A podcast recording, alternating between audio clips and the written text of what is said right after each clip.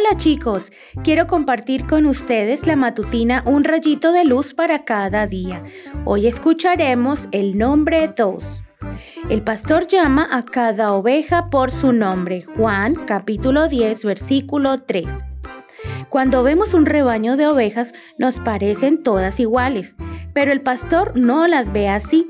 Cada una tiene una historia distinta y su propio nombre, como nosotros. ¿Sabías que hay nombres que se utilizan indistintamente para niños y para niñas? Por ejemplo, Noah, que deriva del nombre bíblico Noé. París, un nombre de origen griego. Alex significa protector. Ariel, Andy, Mika, Dani y muchos otros. En la Biblia hay muchos nombres dados a Jesús. Verbo, yo soy, pan de vida, novio, libertador, Mesías. Exploremos algunos más. Sumo sacerdote. El sumo sacerdote judío entraba en el templo una vez al año para hacer expiación por los pecados del pueblo. El Señor Jesús realizó esa función por su pueblo en la cruz, una vez y para siempre. Cordero de Dios.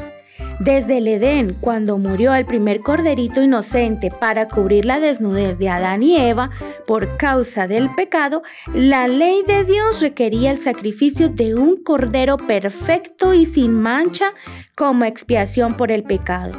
Jesús se convirtió en ese cordero que murió por todos nosotros. Mediador. Un mediador se coloca entre dos partes para reconciliarlas. Cristo es el único mediador que reconcilia al hombre con Dios. Roca. Así como el agua fluyó para vida de la roca que golpeó Moisés en el desierto, Jesús es la roca de la cual fluyó el agua viva de la vida eterna. La resurrección y la vida. Como Él resucitó y su tumba está vacía, también nosotros resucitaremos con Él para una vida nueva. Salvador. Por su poder podemos vencer cada día nuestras batallas espirituales. Puedes ser victorioso e entrega tu corazón a Jesús.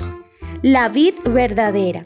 La vid verdadera proporciona todo lo que las ramas o los creyentes necesitan para producir el fruto del Espíritu es decir, el agua viva de salvación y el alimento de la palabra.